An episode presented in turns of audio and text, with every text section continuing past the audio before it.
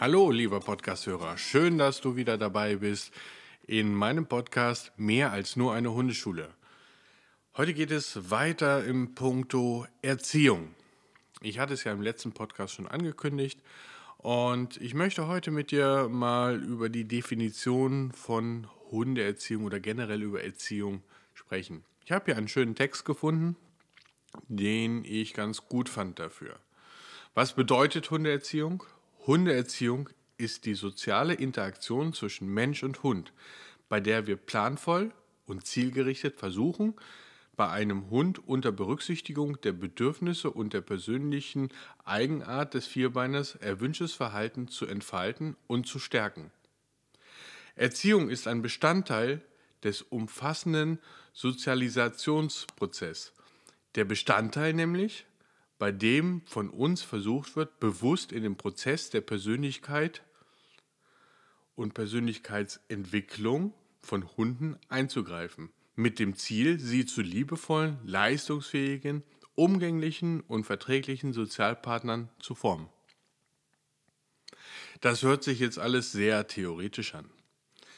Ähm, letztendlich ist Erziehung ein Ding, wo wir ins Wesen eingreifen vorhandene Anlagen fördern und so ins Wesen eingreifen, dass wir physisch wie psychisch äh, unseren Hund dazu führen, wie er nach unserer Meinung am besten in unsere Welt integriert wird.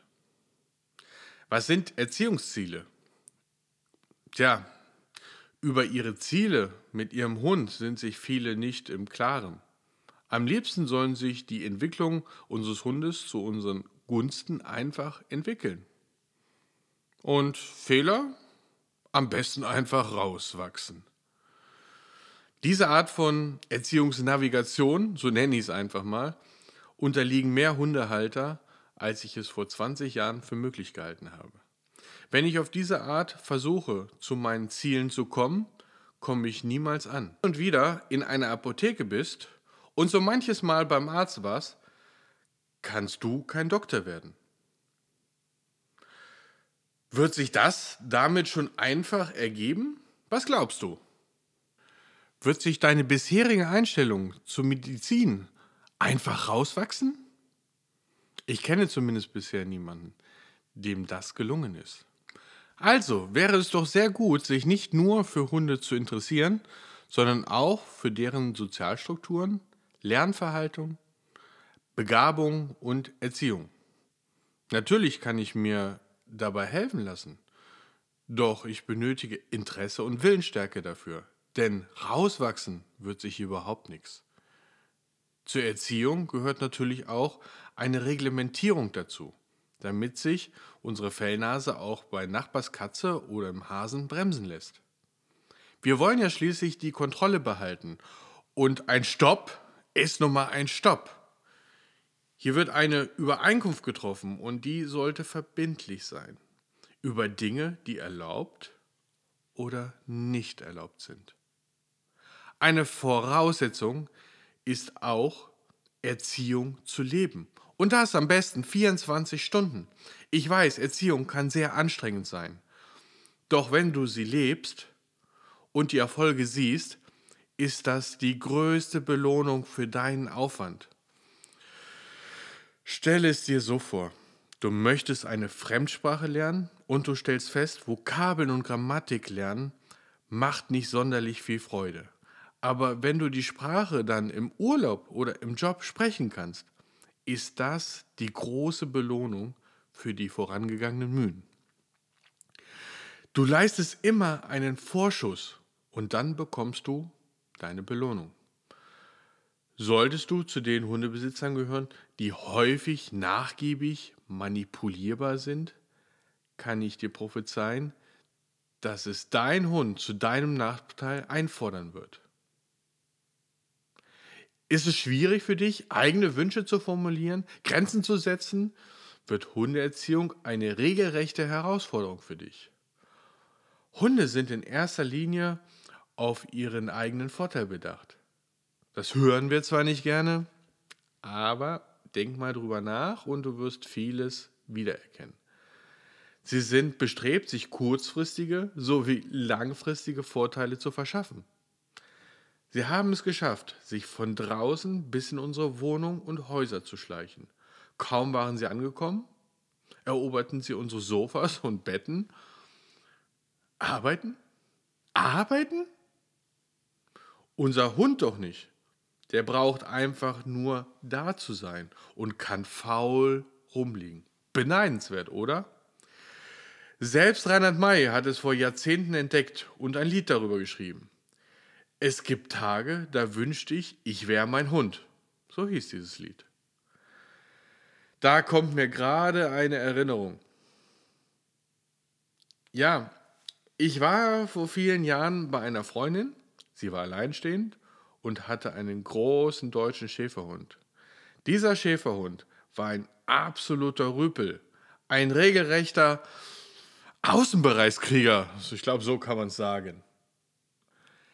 Zu Hause wohnte er auf dem Sofa und über Nacht durfte er im Doppelbett schlafen. Nun passiert Folgendes. Dieser Hund hatte ja seine eigene Schlafseite. Nur im Verlauf der Nacht kam er immer weiter rüber zu Frauchen, bis Frauchen kaum noch Platz hatte. Und jetzt halte ich fest, jetzt kommt's. Achtung. Nahezu jede Nacht, wo das passierte, stieg Frauchen aus dem Bett und stieg auf der Hundeseite vom Bett wieder ins Bett, um weiterzuschlafen. Wow, also ich war damals sehr erstaunt, dass man dazu überhaupt bereit ist. Das hätte sich kein Mensch bei ihr erlauben dürfen. Aber beim Hund war es etwas anderes. Ich konnte es wirklich nicht glauben. Doch, so etwas gibt es. Vielleicht kannst du dir vorstellen, dass solche Auswüchse auch auf andere Bereiche der beiden ihre Auswirkungen hatten. In der Regel muss der Hund für so einen sozialen Aufstieg nicht wirklich viel tun. Er gibt uns lediglich zwei Gefühle. Dass er uns liebt und dass er uns braucht. Und schon hat unser Leben einen Sinn. Auch wenn vieles nicht so wirklich bewusst abläuft. Schließlich kann sich niemand so schön freuen, wenn wir abends wiederkommen wie unser Hund. Diese Aufmerksamkeit schaffen weder Frau noch Kinder oder Mann. Er legt uns zu Füßen, schaut uns mit seinen treuen Augen an Intuitiv geht unsere Hand, wie von Geisterhand gesteuert, in sein Fell und streichelt ihn. Da unser Hund auch nicht so leben soll wie ein Hund, bekommt er Leckerchen oder etwas aus dem Wurstpaket im Kühlschrank. Das Gute ist, dass es meistens unser Hund schon eher weiß als wir, wenn es losgeht damit. Und er versichert uns, wie sehr er uns liebt wenn er das alles bekommt? Liebt er uns jetzt wirklich so stark oder macht er es, um sich einen Vorteil zu verschaffen? Ja, das ist die Frage. Wir machen mal einen Test und gehen mit unserem Hund nach draußen. Plötzlich scheint sich die Welt zu drehen und wir sind nicht mehr so interessant wie vorher. Woran liegt es nur? Schließlich erfüllen wir dem Kleinen doch jeden Wunsch. Und drin war doch die Welt in Ordnung, dachten wir. Jetzt kommt unsere Strategie ins Spiel. Wir haben gelernt, drin ist alles super und wir sind die Größten für unsere Vierbeiner. Draußen interessiert es ihn nicht mehr in der Intensität, da es eine Menge Ablenkung gibt, die wesentlich interessanter sind als wir. Hm, darüber muss ich erst einmal nachdenken. Was ist das bisher für eine Beziehung, die wir führen? Erkaufe ich mir vielleicht eine Beziehung über Leckerchen und Futter? Und wenn es so ist, ist es dann überhaupt eine Beziehung? Oder was ist eigentlich eine Beziehung? Zu einer Beziehung gehören Einstellung, Liebe, Vertrauen, Glück, Respekt. Gegenseitiges Vertrauen heißt für dich, dass sich dein Hund auf dich verlassen kann und du ihm hilfst, sich in der komplizierten Welt zurechtzufinden. Dazu gehören klare Regeln. Später kannst du dich auch auf ihn verlassen. Wertschätzung und Anerkennung, wenn Dinge gut laufen, sowie Nachsicht, wenn mal Dinge nicht klappen. Nachsicht heißt nicht aufzugeben, sondern Lösungen zu finden, bis es funktioniert. Klare Kommunikation über Körper, Handlung, Mimik und Gestik ist entscheidend wichtig, damit ihr euch versteht. Denke mal darüber nach, wenn du etwas nicht möchtest, sollte es genau in diesem Moment gezeigt werden, wenn es passiert, weil es dein Hund sonst nicht versteht. Bei einer optimalen Verknüpfungszeit, Verknüpfungszeit von ein bis zwei Sekunden bleibt nicht so viel Zeit. Genau hier ist das Problem. Viele können noch nicht mal in zehn Sekunden Entscheidungen treffen, geschweige denn in ein bis zwei Sekunden. Sieh es einfach so. Beim Autofahren musst du manchmal in Bruchteilen von Sekunden Entscheidungen treffen. Und du triffst sie. Beim Hund philosophieren wir lange hin und her, ob das jetzt richtig ist oder ob es falsch ist oder unfair sein könnte. Schwupps! Ist der optimale Zeitpunkt vorbei. Und somit handeln wir lieber nicht. Denn dann können wir auch nichts falsch machen. Das hat leider einen hohen Preis. Denn hier verpassen wir unserem Hund im richtigen Zeitpunkt die richtigen Informationen zukommen zu lassen. In der Angst, etwas falsch zu machen, machen wir lieber nichts. Und wenn jetzt unser Hund im richtigen Moment den Kopf schief hält, schmelzen wir nur noch dahin und unsere Fellnase bekommt noch Bestätigung für sein schlechtes Verhalten. Somit lotet er seine Grenzen sehr genau aus. Wenn er etwas lang genug, oft genug und intensiv genug macht, bekommt er, was er will. Gerade bei kleinen Hunden werden viel zu wenig Grenzen gesetzt.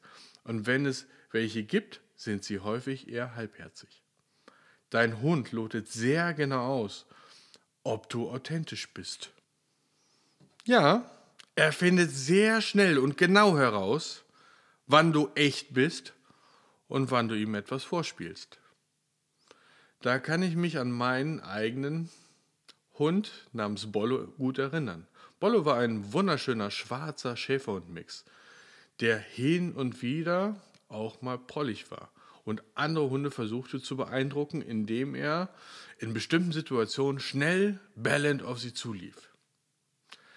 Ja, damit konnte er regelrecht Eindruck vor den meisten Hunden schinden und ich hatte immer das Gefühl, dass er diese Momente genossen hat. Denn dieses Verhalten ist für uns tabu gewesen. Doch hatte er eins herausgefunden. Wenn ich mit anderen Hundefreunden unterwegs war, habe ich in diesen Momenten nachlässiger gehandelt weil ich mit meinen Hundefreunden nicht diskutieren wollte, dass ich dafür kein Verständnis habe. Also, ich habe in dem Moment nicht so gehandelt, als wenn ich mit ihm alleine unterwegs gewesen bin. Denn wenn wir alleine unterwegs waren und wir Hundebegegnung hatten, hat er das nicht gemacht. Weil er in diesem Zusammenhang die Grenze und die Konsequenz sehr genau kannte. Doch ahnte er nur einen Hauch davon, dass ich mich in Gesellschaft von anderen weniger konsequent verhalte, nutzte er stets seine Chance. Diese Konsequenzlücke beobachte ich auch immer wieder bei meiner Kundschaft, gerade wenn sie privat unterwegs sind. Im Hier und Jetzt zu sein und authentisch zu sein, fällt vielen Menschen schwer, weil wir viel lieber im Außen leben. Wir sollten es schon ernst meinen. Ja, ernst heißt ruhig, bestimmt und nicht wütend und keifend. Auch hier fällt Harmonie und Einverständnis nicht vom Himmel, sondern sind Ergebnisse von Auseinandersetzungen. Manchmal müssen auch Kompromisse und Übergangslösungen her, um das große Ziel zu erreichen. Es geht nun mal nicht alles immer nur nett. Denn das ist äh, unser pädagogischer Irrweg mit unter Umständen fatalen Folgen. Ich weiß, dass wir uns das häufig wünschen, aber das klappt nicht immer. Jetzt bekommen wir den heißesten Tipp der Neuzeit der Hundeerziehung.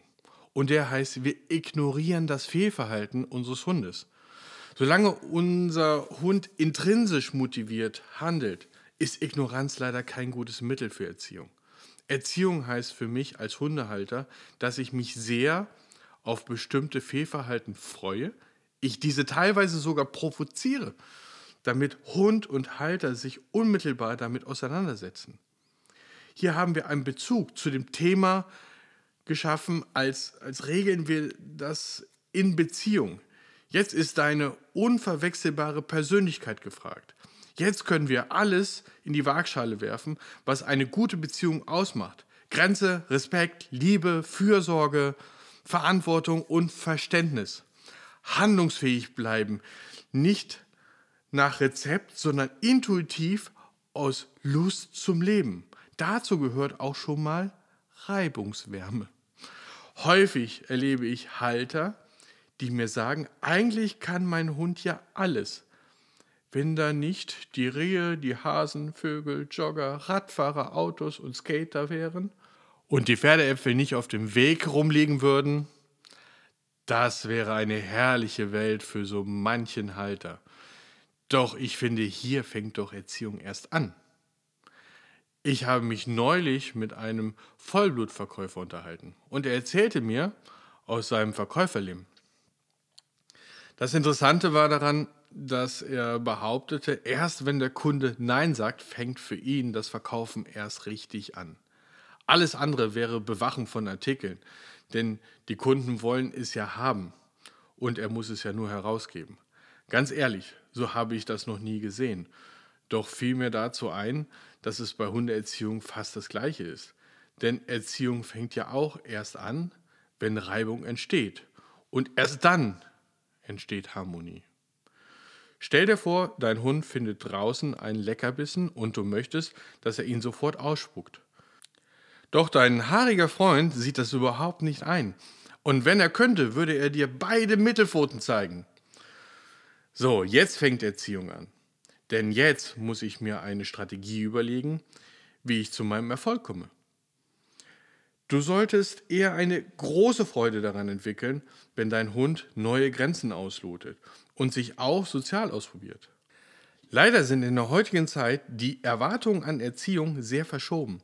Denn am liebsten möchten wir alle Erziehungssorgen ausschließlich konfliktfrei lösen und Reibungswärme darf auch keine entstehen. Wir haben die Angewohnheit, natürliche Prozesse in unserer Wunschvorstellung neu erfinden zu wollen und uns vom Einfachen immer weiter zu entfernen und durch tolle, klangvolle Namen diese Lücke zu schließen. Vieles mag unter Laborbedingungen funktionieren, doch in der wahren Praxis kaum umsetzbar. Was verstehen wir unter einem gut erzogenen Hund? Ist ein Hund gut erzogen, wenn er Sitz, Platz, Fuß, bleibt kann? Was meinst du? Ist das schon alles? Das könnte natürlich sein, wenn er das alles kann, dass wir von einer guten Erziehung sprechen. Doch häufig erlebe ich es anders. Selbst wenn Hundebesitzer und Hund eine erfolgreiche Begleithundeprüfung abgelegt haben, ist das kein Garant für gute Erziehung. Warum? Unsere Hundeerziehung mit Sitzplatz Fuß resultiert noch aus dem Preußentum. Hunde wurden auf Hundeplätzen ausgebildet um im Schutzdienst ihre Besitzer stolz zu machen. Ich gebe auch zu, beim richtigen Trainingsaufbau macht es den geeigneten Hunden richtig viel Freude, weil letztendlich alle Disziplinen ein großes Spiel für den Hund sind. Die Vorstufe, um Schutzdienst und Hundesport machen zu dürfen, ist eine Begleithundeprüfung. Und trotzdem erlebe ich es immer wieder, dass Hunde mit bestandener Prüfung nicht alltagstauglich sind. Dazu solltest du wissen, dass Hunde in erster Linie umgebungsbezogen lernen. Was nützt es dir, wenn dein Hund alles auf dem Hundeplatz macht, aber sobald er den Platz verlässt, die gleiche Wildsau ist, wie du sie am Anfang hattest? Das heißt, wir haben einen Hund, der dann zweimal die Woche zwischen 17 und 19 Uhr hört. Klasse, oder?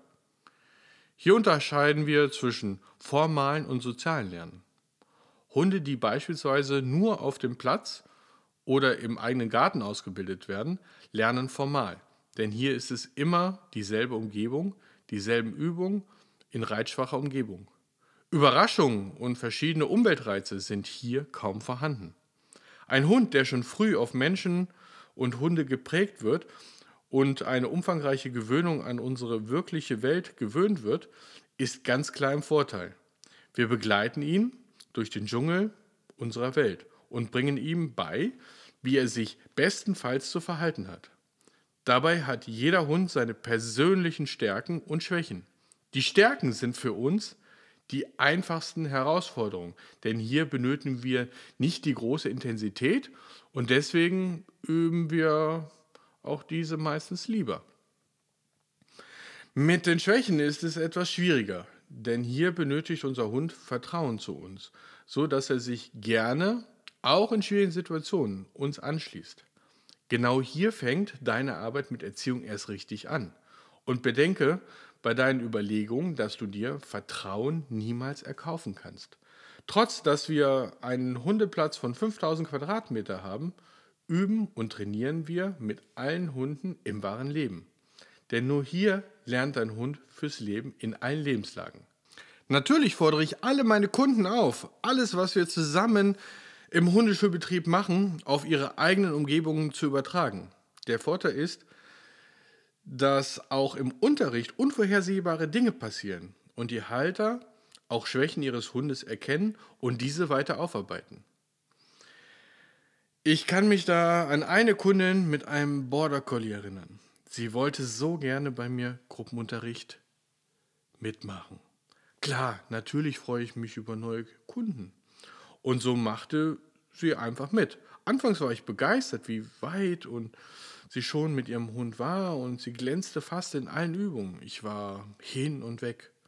Ich fragte mich, warum ist sie bei mir in der Hundeschule? Ich ging davon aus, dass sie sich verbessern wollte. Also erschwerte ich die Übung und ließ die Ablenkung mehr werden. Plötzlich explodierte ihr Hund förmlich und funktionierte überhaupt nicht mehr. Er blieb nicht mehr wie gewohnt ruhig sitzen, geschweige denn im Platz und ließ sich auch nicht mehr zuverlässig abrufen. Okay, ich fand es nicht schlimm, sondern eher aufschlussreich und ich besprach mit ihr, wie wir die Lösung erarbeiten. Jetzt passierte etwas Unerwartetes. Die Kundin war so enttäuscht vom Hund und meinem Unterricht, weil hier nichts mehr funktionierte, dass sie uns nach kurzer Zeit wieder verließ. Was war passiert? Ich habe die Welt in dem Moment nicht so wirklich verstanden. Bis ich es verstanden hatte, dass die Kundin die Stärken des Hundes gerne präsentieren wollte aber auf keinen Fall die Schwächen sehen wollte, geschweige denn daran arbeiten. Hm, mein Denkfehler. Bis dato bin ich davon ausgegangen, dass Menschen Hundeschulen besuchen, um sich zu verbessern. Heute hinterfrage ich die Motive für die Besuche in der Hundeschule sehr genau. Auch hier lerne ich immer wieder dazu und bin sehr dankbar über diese Erfahrung. Also zusammengefasst heißt es für dich, es reicht nicht für dich, der trainingsfleißigste in Sitz, Platz, Fuß und Bleib zu sein, während dein Hund an der Leine immer noch alle Artgenossen fressen will. Das Fressen wollen der Artgenossen zu vermeiden, sollte dein Trainingspunkt sein. Gehorsam kann da helfen. Doch geht es hier um den Impuls deines Hundes zu ändern. Auch hier benötige ich einen Plan. Dazu gehören die Fragen, Warum zeigt mein Hund dieses Fehlverhalten? Zum Beispiel kann es Angst oder Unsicherheit sein, schlechte Erfahrungen oder Platzhirschverhalten oder, oder, oder. Wenn ich das herausfinde, dann kann ich meine weitere Vorgehensweise danach ausrichten. Beispielsweise bei Angst und Unsicherheit benötigt unser Hund Vertrauen und Sicherheit, während der Platzhirsch klare Grenzen benötigt. Auch hier wieder Lösungen erarbeiten und festigen. Klingt ganz einfach, ist es aber nicht immer. In den nächsten Folgen werde ich dir verschiedene Lösungsmodelle und Ansätze geben, womit du anfangen kannst zu arbeiten. Wenn dich dieses Thema mehr interessiert, folge mir einfach auf meinem Podcast Und wenn es dir gefällt, könntest du mir eine große Freude bereiten, wenn du ihm mit fünf Sternen bewertest und eine kleine Bewertung schreibst. Du kennst jemanden, der den Podcast gut gebrauchen kann? Dann schicke ihm den Link und du hilfst dieser Person zu mehr Klarheit im Mensch-Hund-Gespann. Ich freue mich schon aufs nächste Mal, wenn du wieder dabei bist bei meinem Podcast Mehr als nur eine Hundeschule. Bis demnächst, dein Marc Karlstedt. Tschüss.